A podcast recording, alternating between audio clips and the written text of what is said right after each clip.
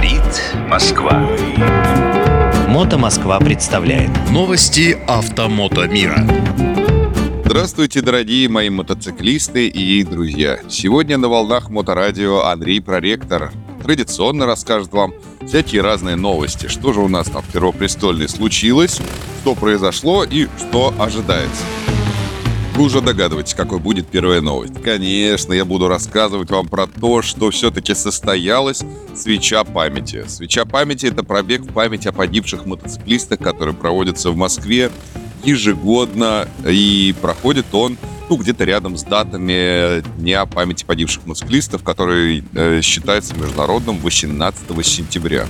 В этот раз э, мы выбрали дату 17 сентября, это было воскресенье, прекрасный солнечный день. Мы собрались все на точке сбора традиционно, отлично построились, отлично проехали, несомненно, с соблюдением правил дорожного движения.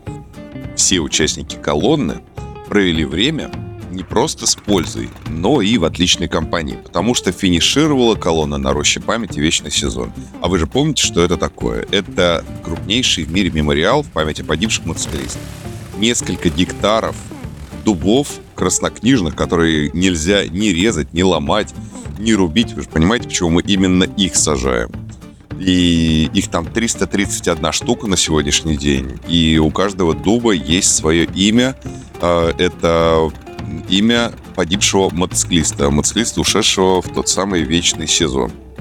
Поэтому и роща памяти называется. Вечный сезон. Я там бываю регулярно, но для многих людей это было первое посещение рощи. Впечатлений масса. Люди подходили, благодарили, говорили, что это просто очень-очень сильное место. Ну, кто-то верит, кто-то нет во всякие энергетические вещи, но важно помнить, что роща — это не какое-то кладбище. Это место памяти, которое было одобрено э, православным священником, э, оно одобрено раввином и Бухой.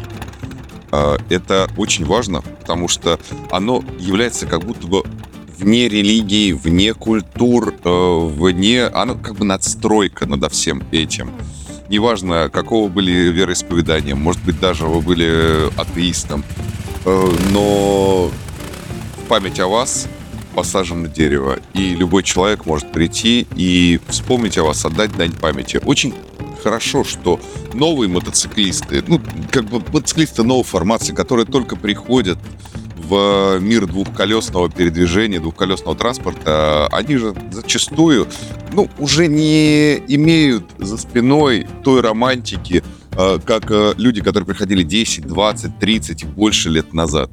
Э, может быть, некому им сказать о том, что есть в мотосреде свои культурные особенности, культурные коды определенные. Так вот, Роща памяти, несомненно, сохраняет этот мотокультурный код показывает, что важно помнить об ушедших, показывает, что можно к ним приезжать, можно даже там э, каким-то образом принимать участие в жизни рощи. И вообще это очень хорошая традиция. Важно чтить традиции. Я надеюсь, что как для опытных мотоциклистов, которые проезжают, например, э, Москву как транзитный город, э, и для новичков, которые только приходят в мотомир, это место станет местом не поклонение, но как минимум обязательным для посещения. Я очень надеюсь, что свою роль вот это место сыграет в становлении мотокультуры новой формации, потому что свою роль в мотокультуре старой формации Роща занимает на международном уровне. Она является единственным мемориалом в мире, на котором абсолютный нейтралитет. То есть там э, не будет э, иметь право один член клуба, не дай бог, там каким-то образом воздействовать на другого члена другого клуба, даже если клубы враждуют. То есть это абсолютно нейтральное место, и оно признано на международном уровне. Ну что же, от мемориальных, от э, таких официальных новостей мы переходим к новостям хулиганским. В Домодедово, если кто не знает, это буквально 10-15 километров от Москвы прошел фаер-прохват. Конечно, многие ребята из разных городов знают и слышали о фаер-прохватах. Общий смысл такой. Мотоциклисты берут фаеры, те самые, как э, у фанатов, выезжают куда-то, и на ходу там пассажиры, которые сидят на мотоциклах, по единому сигналу эти фаеры зажигают.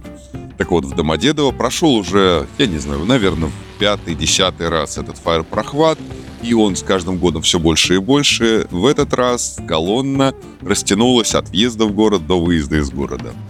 Какое мое мнение об этом прохвате? Я считаю, что он был хорошо организован. На старте была культур-мультур программа.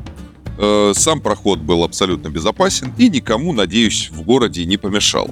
Что касается в целом э, безопасности участников и самой идеи фаер-прохвата, ну, такой, чтобы показывать мотоциклистам, как им развлекаться. Кто-то ездит, э, занимается спортом, кто-то ездит на открытие-закрытие сезона, а кто-то устраивает э, фаер-прохваты. Самое главное, мне кажется, это когда вы зажигаете фаеры, быть внимательными по отношению к э, самим себе, чтобы не испортить там экипировку, мотоцикл и так далее, и к остальным участникам, чтобы им не помешать. А так, ну что такое милое, веселое, классное занятие. Ну, ради бога. Фаеры так фаеры. Что называется, лишь бы с крыши не прыгали. Молодцы, ребята. 400 человек примерно участвовало в мероприятии. И это было красиво, хорошо. И, ну, дай бог развития, что уж говорить. Э, ваша бы энергия да в мирное русло. Вот взяли бы все 400 человек и поехали бы заниматься спортом на какой-нибудь трек. Кстати, было бы очень хорошее начинание, если бы те люди, которые владеют умами таких больших групп людей не только развлекали, но и несли какое-то разумное, доброе и вечное. А, значит, собрали всех и сказали, носите шлем, там, экипировку, э, здоровайтесь друг с другом в потоке, ну, вот эти вот все вещи. Мне кажется, что люди, которые обладают каким-то медийным влиянием, должны все-таки э, другим мотоциклистам имея возможность воздействия немножечко такого вот на сознание, что немножечко рассказывать. Но это все я брежу по-стариковски. А так, конечно, молодцы, классно прокатились, хорошо организовали. А, так держать, друзья. В наше тяжелое время смелостью надо обладать огромной, чтобы такие классные мероприятия осуществлять. Ну, а в Москве начинаются холода. Холода – это значит, что температура ночью потихонечку начинает приближаться к нулевой отметке. Еще неделька-другая, и все, все уже закончится. А мотоциклы придется поставить в гараж. Для тех, кто ставит мотоцикл в свой собственный гараж, я обязательно запишу рекомендации по консервации мотоцикла. А если у вас а, он холодный, теплый, там есть некоторые небольшие различия. Но а если вы, например, ставите мотоцикл на хранение в какую-нибудь э, мотомастерскую там, или совместно с друзьями что-то арендуете, я дам несколько рекомендаций. Во-первых, если вы отдаете свой мотоцикл другому человеку, то желательно составить какую-то бумагу. Если он является юридическим лицом, например, который организует хранение, то пусть он все-таки сделает вам договорчика ответственного хранения. И э, если уж принимает оплату, но я понимаю, что на дворе все-таки не 2000 год, и наличными по-братски все это дело не должно происходить, пусть он выбьет чек. Если все-таки это юридическое лицо, каким-то образом зафиксируйте, что мотоцикл у вас все-таки взяли. Составьте акт осмотра или зафиксируйте на фотоаппарат где фиксируется дата состояния своего мотоцикла. Кстати, не забудьте сдать мотоцикл все-таки с полным баком. Желательно, чтобы в том месте, где вы оставляете свой мотоцикл, его как минимум помыли после вот этой вот грязи, которая налетает сейчас в сентябре. А если вы сдаете мотоцикл в октябре, то мойка мотоцикла вообще обязательно, потому что на дорогах уже появляется реагент противогололедный, и это все дело очень опасно, оно портит лакокрасочное покрытие мотоциклов, металлические открытые детали, электрические контакты. То есть грязный мотоцикл не сдавайте ни в коем случае, даже если вы помылись там э, буквально вчера и мотоцикл на вид чистый, постарайтесь перед постановкой мотоцикл свой отмыть, очистить, э, так сказать, привести в идеальный вид. Желательно добавить перед последней поездкой, которая у вас в сезоне происходит, э, стабилизатор топлива в бак. И пусть он там прокатается, пройдет все стадии там и через форсунки там, э, и промоет всю систему топливную.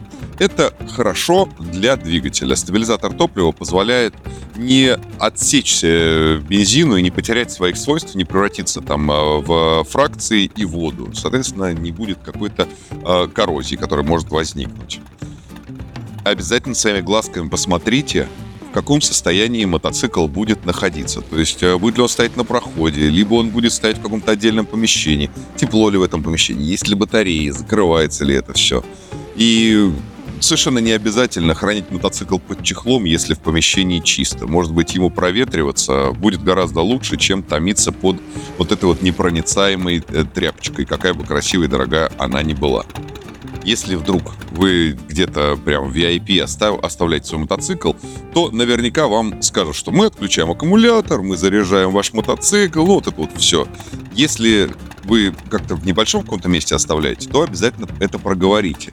Так, ребята, а что будет у меня с аккумулятором? А что у меня будет э, с его зарядкой? Его надо обязательно отключить. Металлические части нужно обработать э, силиконовой смазочкой. Я имею в виду металлические хромированные части. Это штоки амортизаторов, вилочку. И не забудьте, конечно, резиночки пропитать силиконом. Не саму резину мотоциклетную, а резиночки, которые, вот там, пыльнички и так далее. Контактики обработайте специальным составом, если уж вы совсем упарываетесь. Есть люди, которые считают, что надо хорошенько законсервировать, тогда вот это сделайте, либо закажите эту услугу в том месте, где вы оставляете мотоцикл. Кто-то любит оставлять мотоцикл вместе с друзьями, например, сняв гараж на 3-4 мотоцикл, на 5, 6, 7. Обязательно уточните, кто вместе с вами участвует в данных арендных процедурах. Уточните, будут ли они там ремонтировать мотоцикл. Или можно ли его ремонтировать, если вы хотите это делать самостоятельно в том числе. То есть нужно, чтобы у вас было максимум информации про вот э, то, что будет происходить в этом самом гараже. Нередки случаи, когда ребята в пятером скинулись, там по полторы-две тысячи рублей, сняли какой-то хороший, большой, просторный, теплый гараж, а потом один из э, концессий, один из участников этого вот э, совместного снятия начинает устраивать там какие-то движухи, типа попоек, э, игрулек, приглашение друзей, все сидят на мотоциклах, кто-то что-то уронил, кто-то что-то потрогал и так далее. Поэтому будьте внимательны и выбирайте тех, с кем все-таки вы гараж или какое-то место хранения снимаете. Вот, ну, такие простые рекомендации элементарные. Надеюсь, они кому-нибудь помогут. Друзья мои, на этом пора уже заканчивать. На связи был Андрей Проректор с новостями Мото Москвы специально для Моторадио. Всем пока. Говорит Москва.